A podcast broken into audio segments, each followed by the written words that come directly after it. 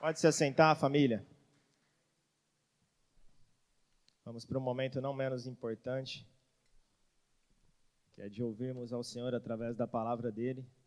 E eu sou o primeiro a ouvir, porque o meu ouvido é o mais próximo da minha boca. Então, isso quer dizer que eu que sou mais preciso dessa palavra sou eu.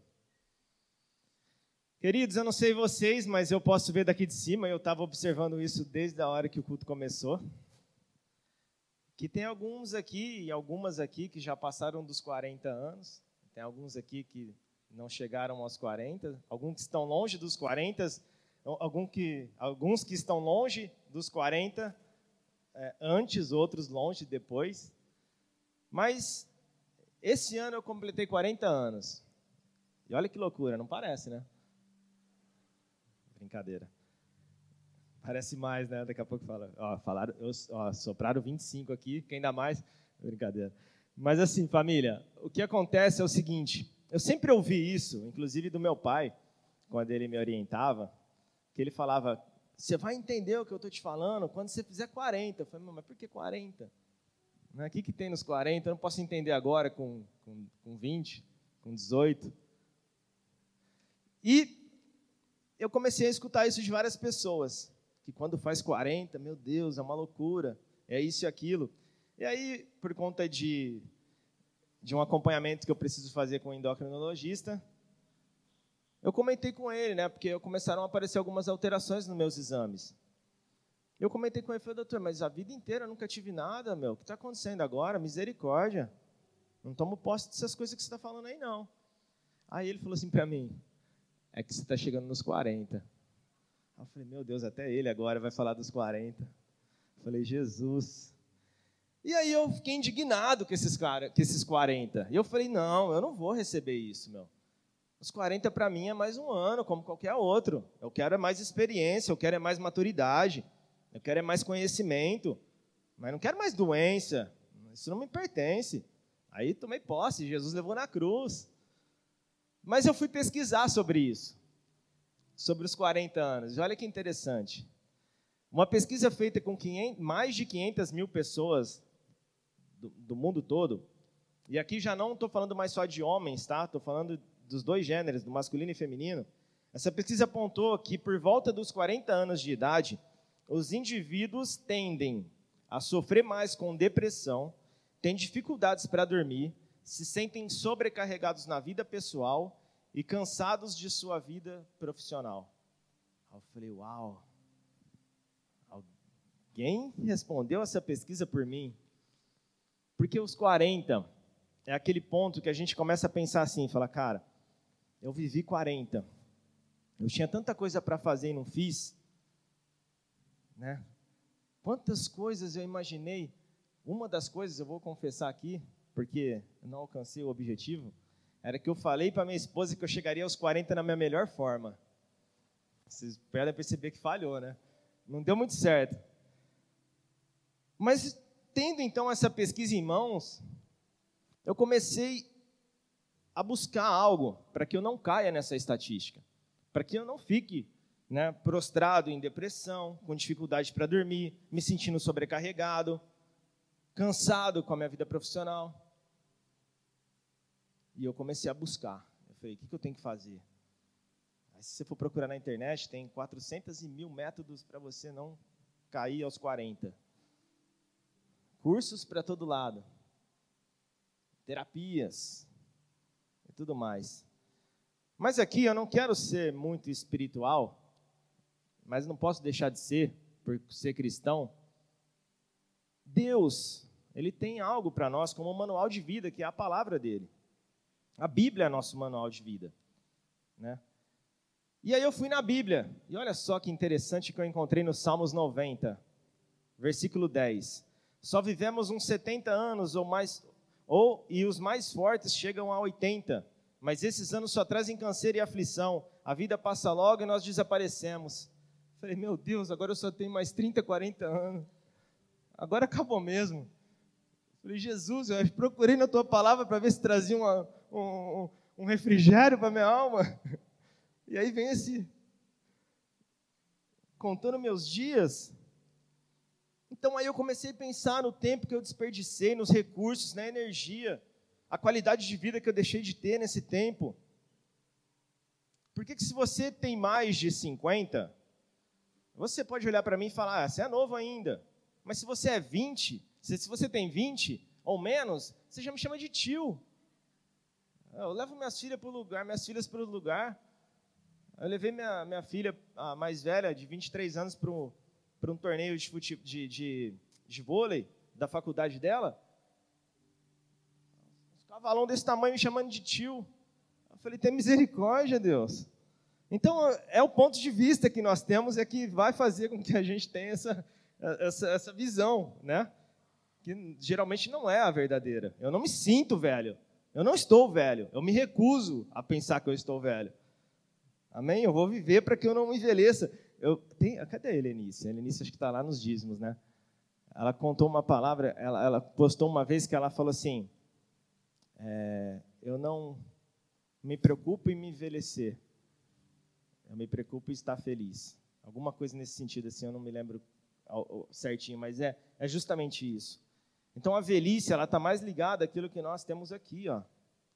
Sim, o corpo ele, ele, ele sente, mas se nós mantivermos a nossa mente sadia, nós vamos ter uma velhice saudável, nem que seja emocionalmente.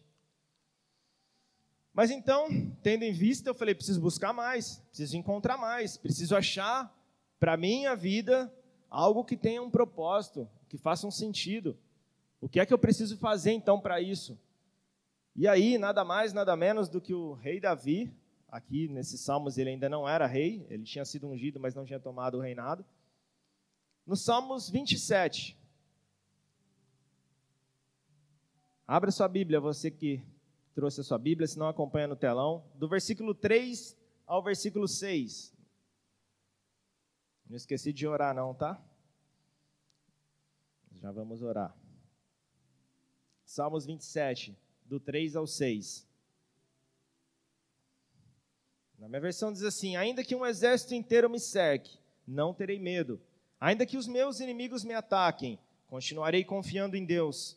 A Deus o Senhor pediu uma coisa, e o que eu quero é só isso: que Ele me deixe viver na sua casa todos os dias da minha vida, para sentir maravilhado a sua bondade, pedir a sua orientação.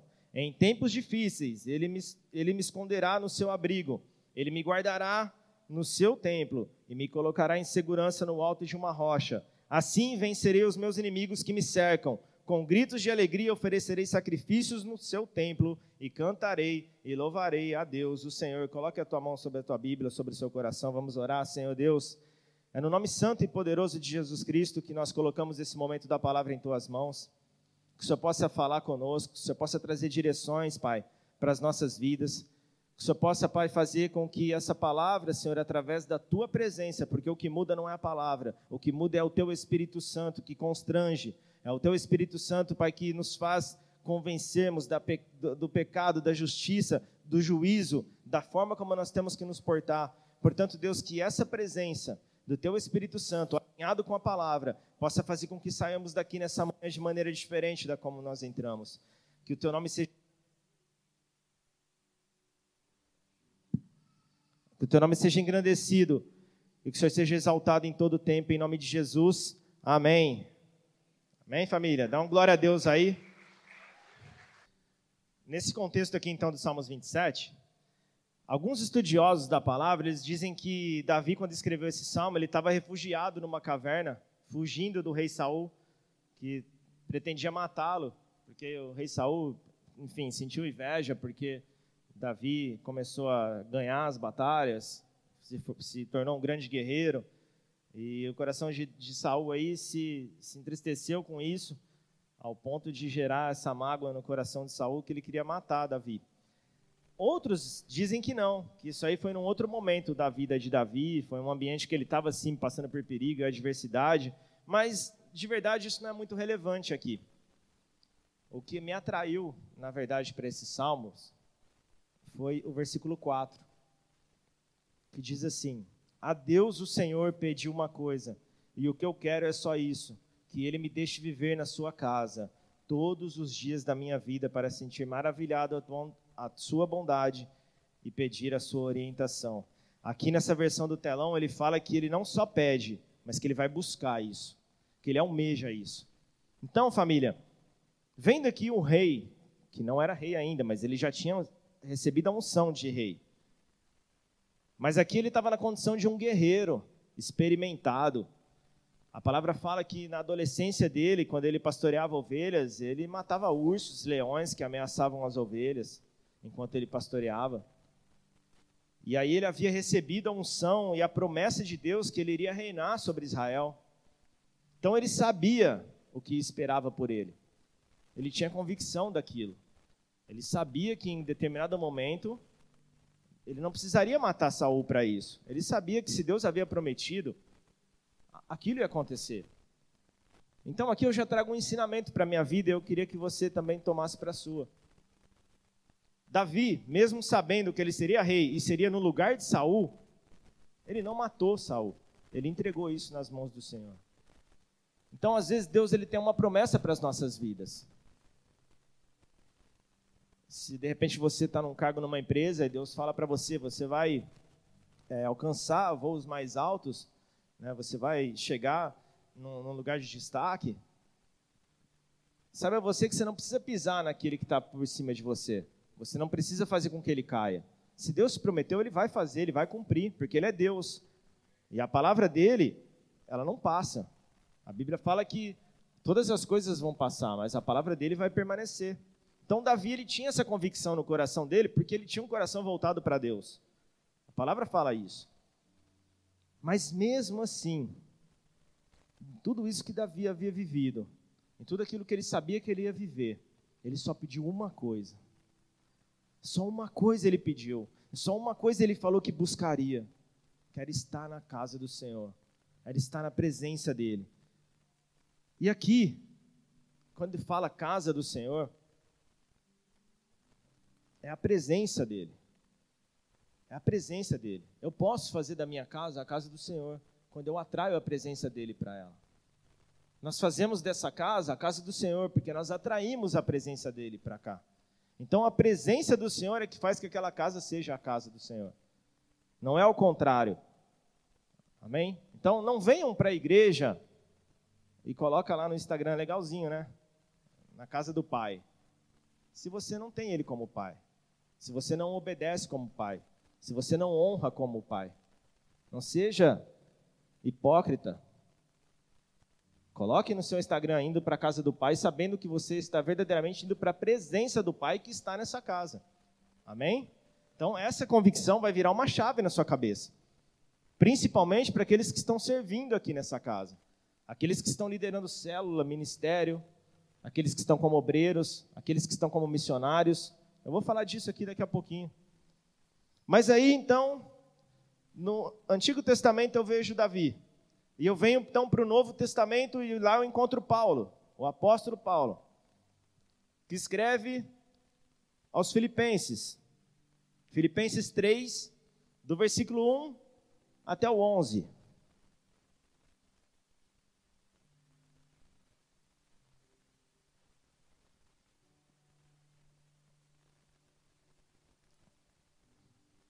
Versículo 1 a 11 diz assim, de Filipenses 3: Para terminar, meus irmãos, sejam alegres por estarem unidos com o Senhor. Não me aborreço de escrever repetindo o que já escrevi, pois isso contribuirá para a segurança de vocês. Cuidado com os que fazem coisas más, esses cachorros que insistem em cortar o corpo, porque os que receberam a verdadeira circuncisão fomos nós e não eles. Nós adoramos a Deus por meio do seu Espírito e nos alegramos na vida que temos em união com Cristo Jesus, em vez de pormos a nossa confiança em cerimônias religiosas, como a circuncisão. É verdade que eu também poderia pôr a minha confiança nessas coisas. Se alguém pensa que pode confiar nelas, eu ainda tenho mais motivos para pensar assim. Fui circuncidado quando tinha oito dias de vida. Sou israelita de nascimento, da tribo de Benjamim, de sangue hebreu. Quanto à prática da lei, eu era fariseu e era tão fanático que perseguia a igreja. Quanto aos cumprimentos da vontade de Deus por meio da obediência à lei, ninguém podia me acusar de nada. No passado, todas essas coisas valiam muito para mim, mas agora, por causa de Cristo, considero que não tem nenhum valor. E não somente essas coisas, mas considero tudo uma completa perda comparado com aquilo que tem muito mais valor, isto é, conhecer completamente a Cristo Jesus, o meu Senhor. Eu joguei tudo fora, como se fosse lixo, a fim de poder ganhar a Cristo e estar unido com Ele. Eu já não procuro mais ser aceito por Deus por causa da minha obediência à lei, pois agora é por meio da minha fé em Cristo que eu estou aceito. Essa aceitação vem de Deus e se baseia na fé. Tudo que eu quero é conhecer a Cristo e sentir em mim o poder da tua ressurreição. Quero também tomar parte dos seus sofrimentos e me tornar como ele na sua morte, com a, com a esperança de que eu mesmo seja ressuscitado da morte para a vida. Meu Deus, meu Deus, 40 anos eu aqui achando que tinha que buscar por coisas. 40 anos eu aqui achando que tinha que buscar por posições. 40 anos eu aqui pensando que teria que buscar por um, algo que viesse trazer para minha família, para mim, para aquilo outro. E agora eu vejo homens de Deus posicionados no Senhor, dizendo que tem conhecimento, que através desse conhecimento eles podem alcançar recursos,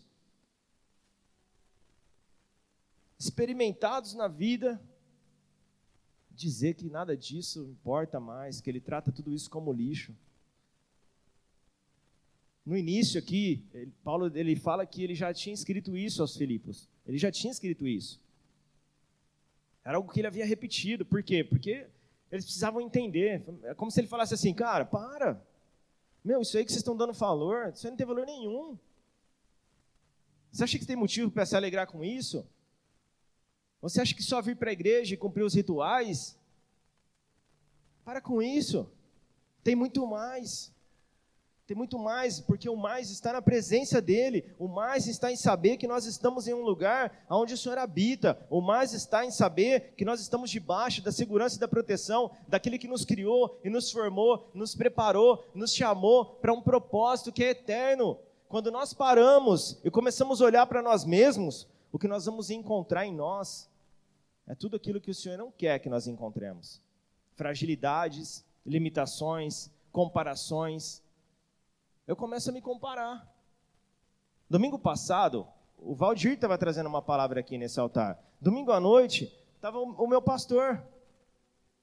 E eu, que estou há 12 anos no Evangelho, que sei que eu tenho muito para aprender da palavra ainda, e que se estou aqui é pela misericórdia do Senhor e pela graça dele, for me comparar com isso, o Valdir de cabecinha branca, meu Deus, quanto vivido, quanto experimentado, um mestre na lei, mestre nas palavras, tem relacionamento com o Espírito Santo.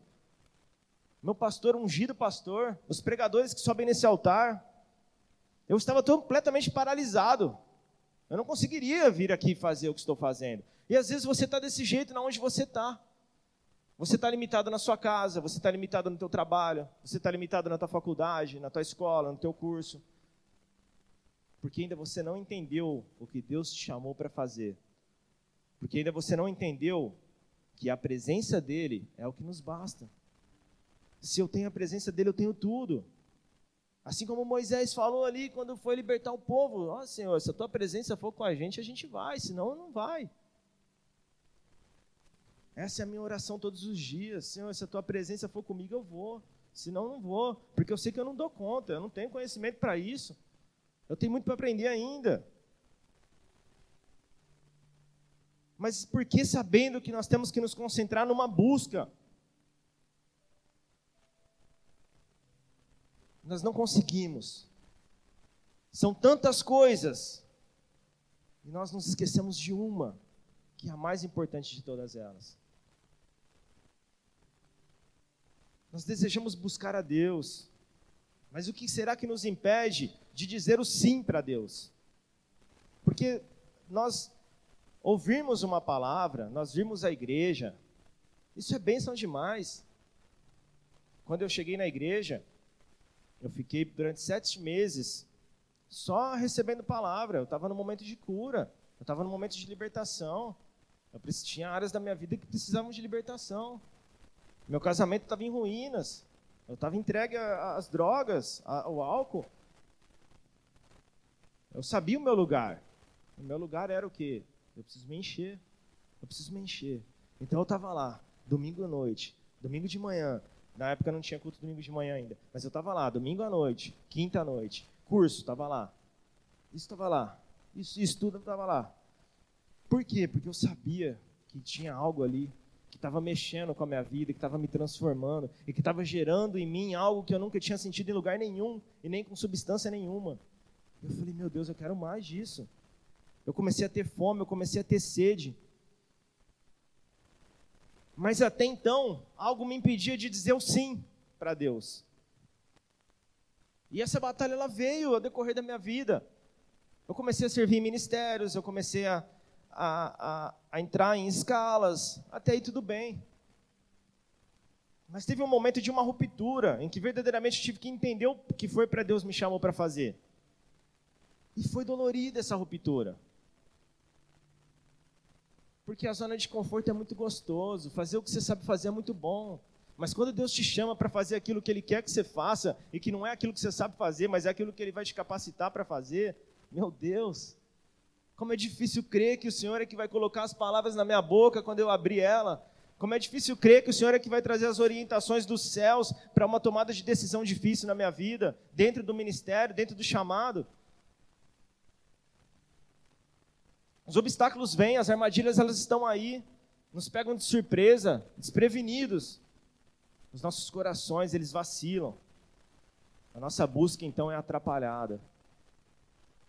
Com quantas coisas, como nos concentrar em uma só? Com tantas coisas, como nos concentrar em uma só? Tem um post, né, que fala que como eu vou carregar a minha cruz? Com as minhas mãos tão cheias de tantas outras coisas. É tempo, família, que Deus está chacoalhando a igreja. Para que nós verdadeiramente venhamos dar importância para aquilo que é importante. Para aquilo que realmente faz sentido para nós. Entre nós aqui na igreja, nós temos os visitantes, nós temos aqueles que vêm aos cultos, nós temos os obreiros, nós temos os líderes de ministério, nós temos os diáconos, nós temos os presbíteros. Olha só que estrutura. Nós temos os nossos pastores, nós temos os missionários. Mas às vezes até aqueles que exercem essa função de missionários, de pregar a palavra, de liderar equipes. E você, assim como eu, nós fazemos perguntas. E a pergunta é: por que será que eu venho na igreja? Por que será que eu sirvo nesse ministério? Por que, que eu estou nessa escala? Por que, que eu vou para outra cidade implantar uma igreja? A gente pode até mesmo dizer: não, eu creio em Deus. Eu quero viver para Deus. Eu sou cristão, sim, mas parece que algo está faltando. E eu quero dizer que há algo a mais, igreja. Além da realidade de você ter que engolir seco para vir para uma escala. Além de você aguentar uma situação de ficar em pé durante todo o culto. Além de você aguentar de ficar no ministério infantil com, com as crianças. Além de você passar pelos rituais da igreja de escalas, reuniões, direcionamentos, algo mais. E é para esse algo mais que o Senhor nos chama. Porque se nós não entendemos esse algo mais, esse outro trabalho aí ele vai ficar pesado, vai sobrecarregar. Então tem uma chave para isso. A chave para a gente conseguir ser igreja, dentro da igreja e fora da igreja, sermos cristãos aqui e lá fora, a chave para nós vivermos, então, uma vida apaixonada de obediência ao Senhor, para cumprirmos o chamado que Ele tem e o propósito para as nossas vidas, é nós termos, então, um coração que esteja tremendamente apaixonado por Jesus. Mas como me apaixonar por alguém que eu não conheço?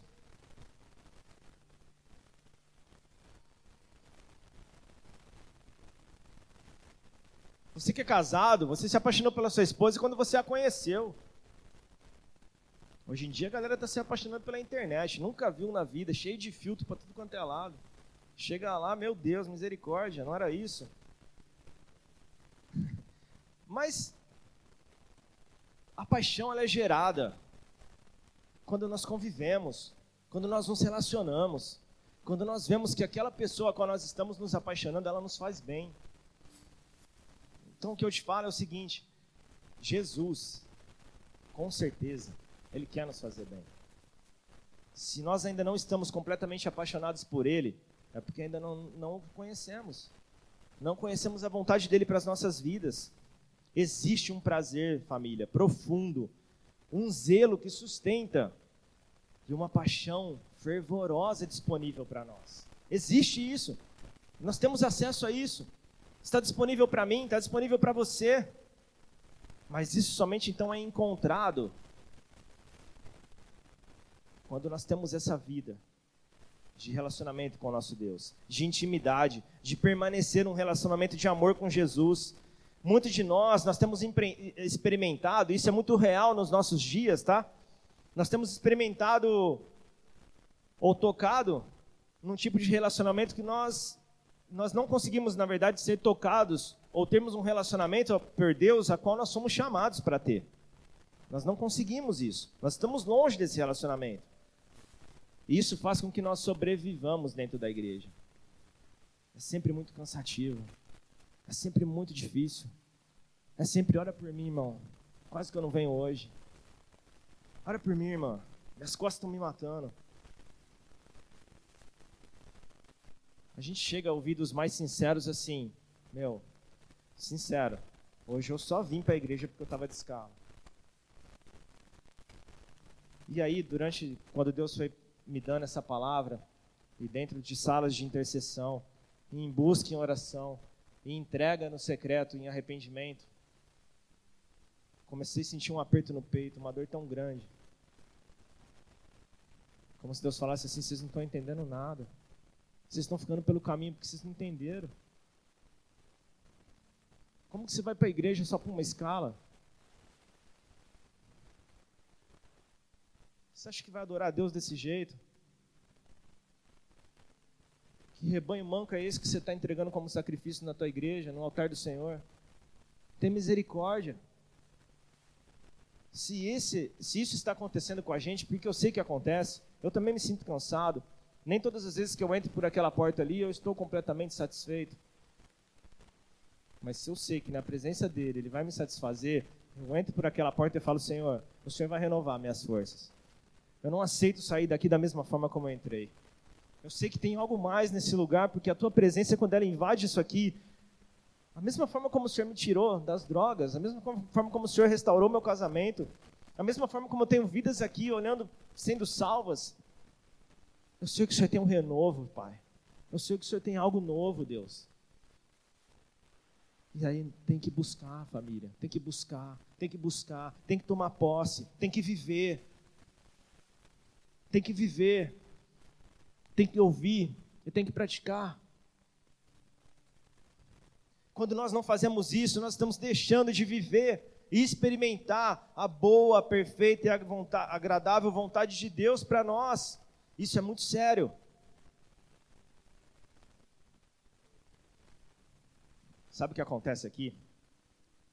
Se fosse se essa palavra fosse ter um tema, ela seria assim: menos emocionais e mais espirituais. Nós estamos lidando de maneira emocional com aquilo que é espiritual. Nós estamos trazendo para as nossas emoções, nós estamos trazendo para o espiritual aquilo que é emocional. Sabe por quê? Porque a nossa Bíblia, ela está lá. Nós temos até o aplicativo no celular, no iPad, no tablet tudo mais. Mas sabe o que eu procuro quando eu quero me distrair ou quando eu estou muito cansado? A minha Netflix. Eu não procuro aquilo que verdadeiramente vai me satisfazer. Eu não procuro aquilo que verdadeiramente vai mudar a minha vida. Eu não procuro aquilo que verdadeiramente vai me trazer um refrigério, um renovo. E aí, sabe o que acontece com esses filmes e séries e, e musicais e tudo mais? Ele toca nas nossas emoções. A gente chora.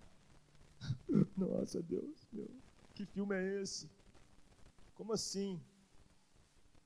Atores dentro da igreja, porque nós estamos emocionados demais atuantes, atores atuando dentro de uma estrutura que é a igreja que nós estamos transformando num teatro. Hoje eu que vou entrar em cena. Tem misericórdia, meu Deus. Tem misericórdia. Não sei se vocês entendem o que Deus está trazendo para a igreja nessa manhã, mas tem misericórdia. Deus está chacoalhando a igreja, sabe por quê? Porque nos últimos dias sobrevirão tempos difíceis, de aflição e de dores, e o Senhor está alertando a igreja para que nós estejamos preparados para isso, e não é nas nossas emoções que nós vamos viver isso, nós precisamos estar firmados no Espírito, na verdade, em Jesus Cristo, para trilhar o caminho que Ele tem para nós. Assim nós vamos viver a plenitude da presença, da graça, da manifestação do Espírito Santo. Uma igreja emocionada, nós podemos até sentir os arrepios. Teve um show aí, uma doideira de um show, não sei o que tal aí. Eu vi uma galera lá, mano, não critico ninguém que vai em show, fique em paz. Vai na benção. Mas assim, a galera chorando, emocionada. Aí eu venho para a igreja, eu vejo a mesma coisa. Arrepios, lágrimas. A gente canta canções, se joga no chão.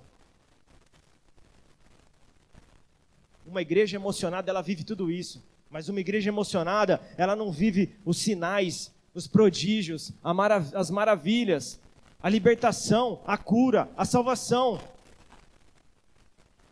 Uma igreja emocionada é instável, é circunstancial. Eu vou se eu estiver bem, se eu não estiver bem, eu não vou. Deus está chacoalhando a igreja. Deus está falando para a gente nessa manhã, sejam pessoas maduras, sejam pessoas que sabem o que vocês foram chamados para ser, sabem o que foram chamados para fazer. Não faça promessas para Deus emocionadas. Não se prenda a votos de que no próximo ano eu vou fazer isso, vou fazer aquilo, assim como eu fiz. Ah, aos meus 40 anos eu vou estar na minha melhor forma física. Eu posso não estar na minha melhor forma física, mas uma coisa eu estou buscando, que é estar na minha melhor forma física e espiritual para que quando o dia mal bater na minha porta, como ele sempre bate, eu possa responder para ele na autoridade do Espírito Santo e falar: pode vir por um caminho, mas por sete você vai dar em retirada, porque eu não estou baseado nas minhas emoções.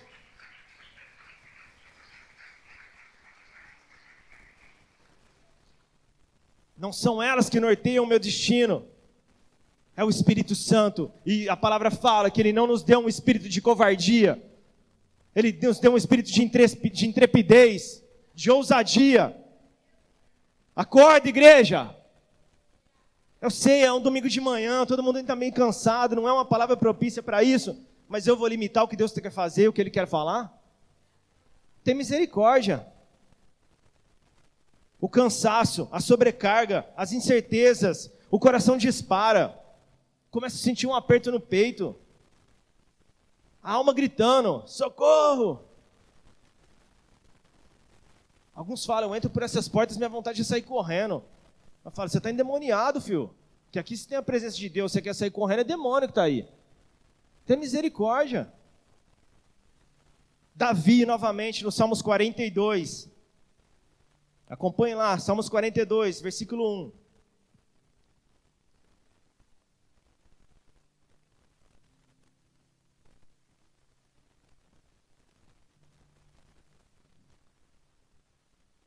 Como a corça anseia pelas correntes de água, assim minha alma anseia por ti, ó Deus. Tenho sede de Deus, do Deus vivo. Quando poderei estar na presença dele? De dia e de noite, as lágrimas têm sido meu alimento, enquanto zombam de mim o tempo todo, dizendo: Onde está o seu Deus? Olha aqui Davi sendo abatido nas emoções. Olha aqui Davi tendo as emoções dele chacoalhadas. Olha aqui Davi chorando as lágrimas de emoção. Meu coração se enche de tristeza pois me lembro de como eu andava com a multidão de adoradores. Ele tem saudade de quando ele estava ali no meio do povo, adorando a Deus, à frente do cortejo que subia até a casa de Deus, cantando de alegria e dando graças, em meio aos sons de grande festa. Uma pausa aqui. Davi ele tinha experimentado a presença, Davi ele tinha vivido com os adoradores, Davi ele estava na casa do Senhor, mas em determinado momento o tempo ruim chegou. As pessoas que se aproximavam de Deus, aqueles que ajudavam com uma palavra, já não estavam mais próximas dele. E nesse momento as emoções dele vieram de uma maneira que sobrecarregaram a vida dele. Deus às vezes ele nos coloca em lugar de solidão para que nós experimentemos a solitude que há na presença dele. Ele nos leva para esse lugar Não é o teu líder que te abandonou, não é o teu pastor que não te liga. Deus está te conduzindo porque Ele quer que você esteja na dependência total dEle. Olha aqui, filho, ó, você já aprendeu, você já ouviu. Você já teve ali o carinho, você já foi ali tratar das suas feridas. Mas agora vem para a guerra. Vem para o campo. Vamos para lutar, vamos, vem. Vem comigo. Olha para mim. Vê que você só precisa de, de mim, mais ninguém. As pessoas podem te ajudar, mas que aquele que verdadeiramente te salva sou eu. E aí ele dá um basta aqui, ó. Mais para frente, na verdade. Ele pergunta, porque ele sabe que isso, tá, isso é, são as emoções dele. Ele entende isso, ele discerniu isso. Porque ele sabe que o espírito dele é um espírito valente. E ele vê que são as emoções. Ele fala aqui no versículo 5: Por que você está tão abatida, ó minha alma? Por que está tão triste? Espere em Deus, ainda voltarei a louvá-lo, meu Senhor e meu Deus. Agora estou profundamente abatido, mas me lembro de ti, desde o distante Monte Hermon até, o, até melhor, onde nasce o Jordão, desde a terra de Monte Mizar. Ouço o tumulto do mar revolto, enquanto suas ondas e correntezas passam sobre mim. Ele está aqui numa turbulência, ele está aqui numa luta, ele está aqui numa guerra. Ele está aqui lutando com as emoções dele, que elas verdadeiramente são os nossos maiores problemas. As nossas emoções, elas nos paralisam. As nossas emoções, elas fazem com que nós nos tornamos pessoas totalmente limitadas. Porque a alma, ela quer o conforto. E ele está aqui ouvindo o tumulto aqui do mar revolto. As ondas, as correntezas passam sobre ele. Versículo 8: Durante o dia, porém, o Senhor me derrama o seu amor, e à noite entoo cânticos e faço orações a Deus que me dá vida. Ele continuou, mesmo no meio do problema, mesmo no meio do cansaço, mesmo no meio do sobrecarregamento que ele estava ali nas costas dele, no meio da luta, da dificuldade. Ele continuou. Ele continuou entoando cânticos, fazendo orações, sabendo que o Senhor é que dava vida. Versículo 9: Clamo, ó Deus, minha rocha, por que te esqueceste de mim? Por que tenho de andar entristecido, oprimido por meus inimigos? Aqui é a emoção, falando para ele: aí, Deus te deixou, hein? Fica ligeiro, você está sozinho nessa agora. Ei, missionário, teu pastor está lá em Ribeirão Preto, ó, você está aí em Bonfim Paulista, você está aí né, em, em, em Olímpia, em Bebedouro, Barretos, por conta própria. Seu pastor te deixou. As emoções começam. Estou cansado, estou sozinho, estou sobrecarregado. Estou isso, estou aquilo. Na hora que eu vejo, eu estou caído, eu estou prostrado. Eu já não tenho mais forças para reagir. As emoções ela, nos, ela não permitem que nós peçamos ajudas, ajuda porque elas querem que nós permaneçamos orgulhosos.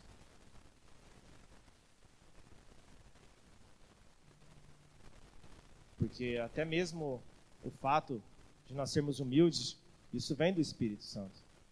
A humildade, ela vem, a mansidão, ela vem do Espírito. As nossas emoções não, elas são orgulhosas. Elas querem status, elas querem fama. Versículo 11, aí sim ele dá um basta. Porque você está tão abatida, ó minha alma? Por que está tão triste? Espere em Deus, ainda voltarei a louvá-lo, o meu Senhor e meu Deus. Em algumas versões fala, porque está abatida minha alma? Aquieta-te. Aqui fala, porque te turbas dentro de mim. Mas ele manda, ele, ele fala para a alma, oh, peraí, quieta, acabou, chega. Até aqui você mandou na minha vida. Até aqui você me trouxe esses problemas aí. Até aqui você me fez, trouxe esse pensamento catastrófico aí, que eu não ia conseguir, que não ia dar certo, que eu estava sozinho. Mas agora não.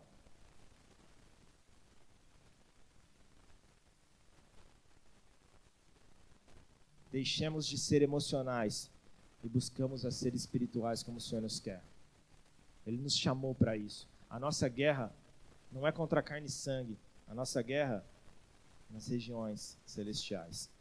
Quando nós nos movemos através do Espírito Santo, nós não vemos mais essas limitações que as emoções tentam colocar sobre as nossas vidas.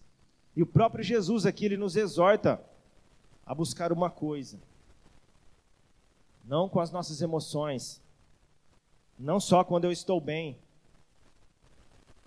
não só quando eu estou com vontade, mas em todo o tempo. Mateus 6, versículo 33 e 34. Agora, se você não estava acreditando em Davi, se você não estava acreditando em Paulo, não tem como não acreditar em Jesus. Olha, o que ele, olha a instrução que ele dá para nós. Portanto, ponham em primeiro lugar na vida de vocês o reino de Deus e aquilo que Deus quer, e Ele lhes dará todas essas coisas. Por isso, não fiquem preocupados com o dia de amanhã, pois o dia de amanhã trará suas próprias preocupações. Para cada dia basta suas próprias dificuldades. Não aflige o teu coração com aquilo que está por vir. Não aflige o teu coração por aquilo que já passou. O excesso de passado nos traz depressão. O excesso de futuro nos traz ansiedade. São as doenças que vêm devastando a população nesse tempo. E queridos, eu quero dar uma pausa aqui, algo importante. Nós temos aqui nessa casa um ministério chamado Nova Vida, que ele trata justamente nessa questão, nas questões emocionais. Ele trata também dependentes, codependentes. As reuniões acontecem toda terça-feira às oito da noite. Se você tem sofrido com as suas emoções, procure esse ministério, venha até essa casa. É uma ferramenta que Deus deu para a igreja, para que pessoas com esse problema específico possam ser tratadas, curadas, restauradas. Eu participei durante muito tempo do NV. É uma bênção. Então você, família, se o louvor quiser subir, você que durante todo esse essa pregação dessa palavra, você começou a fazer algum, alguns questionamentos sobre aquilo que você fez, aquilo que você deixou de fazer. Quais decisões ou escolhas você vai tomar daqui para frente? Porque essas que vão importar. As que ficaram para trás, se foram boas ou ruins, elas já não podem mais surtir efeito sobre a sua vida. Não pode paralisar mais as suas emoções. Não pode mexer mais com o teu espírito. Escolhas que de repente não foram o Senhor que colocaram para você. Você buscou opiniões em lugares que não eram a vontade de Deus para sua vida. Mas nessa manhã Deus está falando para você e para mim, a minha presença está na minha casa, se encher do meu Espírito Santo, cumprir o teu propósito, dizer sim ao teu chamado. O Senhor está nos dando essa oportunidade agora de manhã, nesse culto. Nós vamos ter um tempo aqui rápido de uma adoração ao Senhor. Nesse tempo eu queria que você desse um basta nas suas emoções. Eu queria que você buscasse conectar ao Senhor com o teu espírito. Chama a presença do Espírito Santo. Sinta assim arrepios, chore na presença de Deus, mas que isso não seja algo superficial na sua vida, porque não vai mudar a sua vida se for superficial. Vai mudar a sua vida se verdadeiramente você abrir o teu coração. Vai mudar a sua vida se verdadeiramente você entender que essa voz e que essa força e que esse apelo que está sendo feito aí no teu coração para que ele possa entrar, ele vem do próprio Senhor. Então tenha esse tempo em adoração. Se entregue na presença dele. Sabe, família, você pode estar nos visitando hoje, você pode estar já frequentando alguns cultos aqui com a gente, mas o Senhor nos chama para esse algo a mais nessa manhã. Se você entendeu essa compreensão veio até você, que você sabe que você tem que buscar mais, você sabe que você tem que estar mais, você sabe que você às vezes andou movido pelas suas emoções e que você precisa de um relacionamento verdadeiro e genuíno com o Espírito da Verdade. Se você está nessa condição, eu queria convidar você a repetir uma oração comigo. Eu queria pedir para que todos se colocassem de pé nesse momento. Você que quer entregar a tua vida para Jesus, você que quer viver essa busca pela presença do Senhor, repete essa oração comigo. Diz assim, Senhor Jesus, Senhor Jesus, nessa manhã eu entendi essa manhã eu entendi que eu perdi muito tempo da minha vida, que eu perdi muito tempo com a minha vida, correndo atrás de muitas coisas. correndo atrás de muitas coisas. Mas a partir de agora, Mas a partir de agora, eu só quero uma coisa: eu só quero uma coisa: entrar na sua presença entrar na sua presença e permanecer na sua e presença. permanecer na sua presença. Por isso eu me entrego, Por isso eu me entrego. entrego a minha vida a ti, Entrego a minha vida a ti, aceitando Jesus aceitando a Jesus como meu único como meu único e e suficiente suficiente Senhor e Salvador. Senhor e Salvador. Escreve o meu nome Escreve meu nome no livro da no vida livro da vida e muda a minha história. e muda a minha história. Em nome de Jesus. Em nome de Jesus. Pai, em nome de Jesus, eu quero orar por esses, Pai, que fizeram essa oração hoje pela primeira vez. Quero orar, Deus, por aqueles que já frequentam, Pai, e que hoje tiveram, Senhor Deus, assim como eu tive, Pai, quando o Senhor estava entregando essa palavra, essa compreensão de que eu estou muito longe, Senhor Deus, daquilo que o Senhor espera de mim. Que o Senhor possa vir de encontro, Deus, às nossas vidas nessa manhã. Que o Senhor possa aquietar, Deus, a nossa alma, as nossas emoções. Porque o Senhor procura adoradores que o adoram em espírito e em verdade. Que nós, ao entrarmos por essas portas, ou quando nós nos colocarmos em uma posição perante ao Senhor, nós possamos fazer isso, Pai. Não de maneira mecânica, mas verdadeiramente em espírito. Verdadeiramente, Senhor, em verdade, Senhor. Que seja, meu Deus, em nome de Jesus, um tempo, Senhor, aonde o buscar a tua presença, aonde vir a tua casa, aonde servir ao Senhor, aonde ir para missões, aonde sair para evangelismos. Isso não vai ser um peso mais para a igreja, porque nós entendemos que como igreja nós temos que gerar uma influência, porque a palavra fala, ah Senhor, a palavra fala que a criatura, a criação, ela anseia pela manifestação dos teus filhos, mas filhos que o adoram em espírito e em verdade, não filhos que se movem por questões emocionais maturidade, discernimento, Senhor, intrepidez, ousadia, Senhor.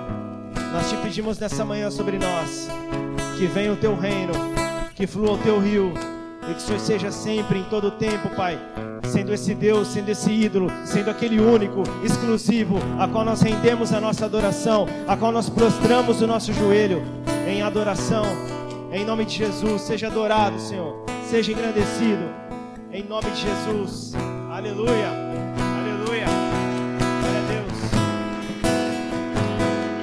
Aleluia.